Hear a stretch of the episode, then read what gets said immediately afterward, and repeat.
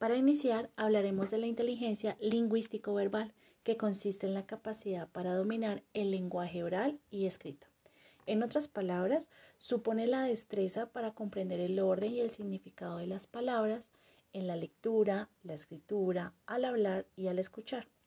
Un ejemplo de este tipo de inteligencia son las personas que son muy buenas escribiendo, leyendo, contando historias, aprendiendo idiomas y memorizando palabras y fechas.